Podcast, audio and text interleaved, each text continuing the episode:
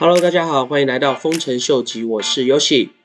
AI 在我们现在或是在未来的世界都是非常重要的一个科技。根据 Facts and Factors Market Research Report 的报告显示，全世界 AI 的市场将从二零二零年的三十个 billion，在二零二六年的时候提升到三百个 billion 左右，平均每一年的成长幅度高达了百分之三十五个 percent。由于人工智慧的市场在未来有无限的可能性，所以也就引领了非常多的大公司企业早就都开始投资在这个未来非常有潜力的产业上面。目前市场上主要的一些开发投资公司，几乎都是大家耳熟能详的，像是 Google、Apple、百度、IBM、Microsoft、NVIDIA、SAP、Oracle、Tesla 等等的。从这边可以看得出来，AI 基本上已经触及到各个不同的产业上面。那到底 AI 目前对整个加密货币市场跟区块链科技带来什么样的一个影响呢？我们从最近的这篇文章可以看到，这个 project 叫 Fetch AI，他们就是透过用人工智慧的一个科技，来去让一些对电脑程式完全没有概念的人，也可以透过他们最新发表的 AI 平台，来去发行他们的 NFT。那他们的这个 NFT 平台跟目前市场上非常流行的 OpenSea 的平台差别在哪里呢？主要是，如果你想要铸造像是 CryptoPunk 透过电脑数位来演算出来的 NFT 的图形的话，必须要透过一些程式的设定，同时也需要了解一些基本的程式码，才有办法去铸造像 CryptoPunk 这种透过电脑演算所铸造出来的一个 NFT。今天透过 Fetch AI 他们这个新的平台，就可以让所有的设计者铸作出来他们所自行设计跟设定的一个 NFT。就像我们稍早的文章里面有提到。AI 的技术触及的层面是非常广泛的，所以在区块链科技这个产业里，所需要运用到 AI 技术的领域也非常非常的多，所以也就代表说，刚刚的 NFT 的平台其实也只是 Fetch AI 他们所提供的一个服务项目之一。如果我们从 Fetch AI 他们过往的历史来看的话，就可以发现到说，其实 Fetch AI 他们早就在二零一八年的时候就已经参与了 Mobi。这个全世界最大的汽车网络的委员会，其实在这个 Mobi 他们的合作的伙伴里面，不乏可以看到一些非常著名的公司，像是 Amazon，像是 B N W，像是 Accenture，像是 Bosch，像是 Consensus，像是 Continental，D L T，Ethereum Alliance，Fetch AI 在这边。除此之外，还有 G M，Ford，Hitachi，Honda，Hyperledger，Hyundai，I O T A，Loopring。Ocean Protocol、New Cipher、Ripple、Sovereign、Toyota 等等的一些区块链公司跟车厂，他们都在这个委员会里面，所以表示说，Fetch AI 他们其实在很早的时间就已经深入到整个汽车产业里面。除了汽车产业之外，Fetch AI 他们早就在二零一九年的时候，跟 T Lab 就是欧洲数一数二的一个电信公司，他们一起合作来去发展一个数位的经济。其实这个 T Lab 他们的电信产业是横跨全世界的，除了包含了德国的电信、美国的 T-Mobile，还有西班牙的 Telefonica，还有 Orange，其实都是 T Lab 网络上面使用的电信公司。所以大家就可以想象，他们触及的这个网络是多么的大，整个市场是多么的有潜力。除此之外，Fetch AI 他们在 DeFi 的部分也架设了一个 AI 的流通性提供者的管理的系统。透过这个 AI 的流通性管理系统，可以借由一些设定来去轻松的管理你的所有的流通性。那他们的这个平台已经目前跟 Uniswap、跟 Pancake 都整合完毕，所以在 DeFi 这个领域的话，也可以看到 Fetch AI 他们的主机。那因为 Fetch AI 他们的运作也是透过 Proof of Stake，所以当然也可以透过他们的网络来去 Stake 你的 Fetch 的 Token。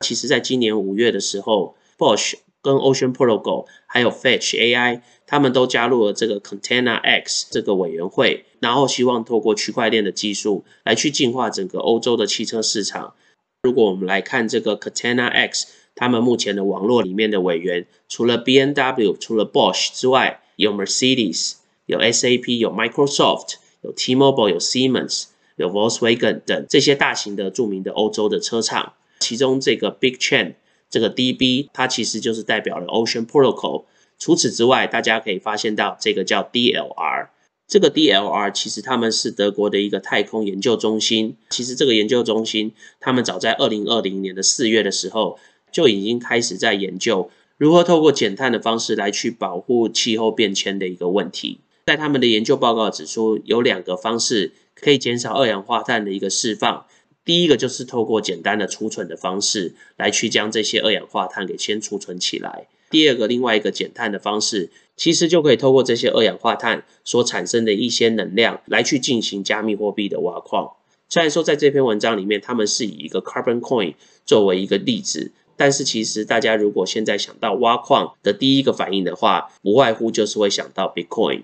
所以，其实德国太空研究中心他们早就已经在研发说如何利用这个再生的能源，然后来去进行所谓可能性的比特币挖矿。其实这也在我之前的 video 里面有提到，Tesla 一直在欧洲跟澳洲设立不同的能源的储存中心。其实把这些资讯连接起来的话，就表示其实透过二氧化碳这个再生能源来去挖比特币，其实是非常有可能执行的一个方案。刚刚在他们的合作伙伴里面，我们提到了这个 Big Chain。其实这个 Big Chain 大家就可以看到，他们就是其实是代表了 Ocean Protocol，所以表示其实除了 Fetch AI 以外，Ocean Protocol 在整个汽车产业的网络链里面也占着一个非常重要的一个角色。从他们的合作伙伴里面，大家可以看到，除了 Daimler、Microsoft、Interledger、Porsche、Toyota、Volkswagen、Polkadot。其实早就都跟这些汽车的产业链有非常紧密的一个关系。除此之外，Fetch AI 他们也早就跟这个 Zero Chain 一个去中心化区块链的储存平台，致力于保障传输中资讯的一个安全还有隐私性。那从这个 Zero Chain 他们的合作伙伴里面，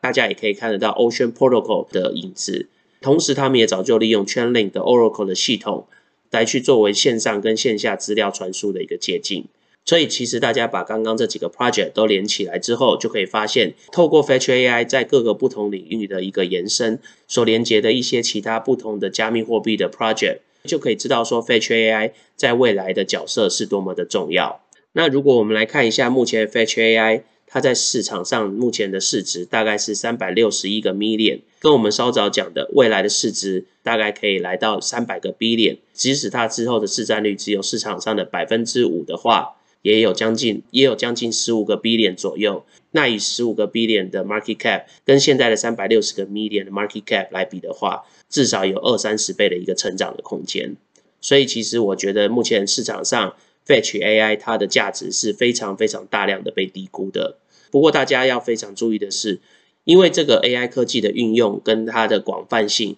还是需要时间来发展。所以我相信这个货币将会是长期持有的一个有潜力的 project，但是短期间内如果要看到它爆冲的话，我觉得相对于是不容易。不过如果我们以一个长时间的投资的角度来看的话，这个 project 我个人认为是非常有潜力的。那因为刚好最近 Fetch AI 他们也在美国的 Coinbase 上面上架了，所以如果你是有在使用 Coinbase 的朋友的话，你可以透过去了解这个 Fetch AI 这个 project。然后获得一些免费的 token 哦。那我们就先聊到这喽。如果喜欢我 content 的朋友，麻烦帮我按赞、订阅、分享、开启你的小铃铛。那如果对我的 content 有任何 comment 的朋友，也麻烦帮我在下面留言哦。那我们今天就先聊到这喽，拜拜。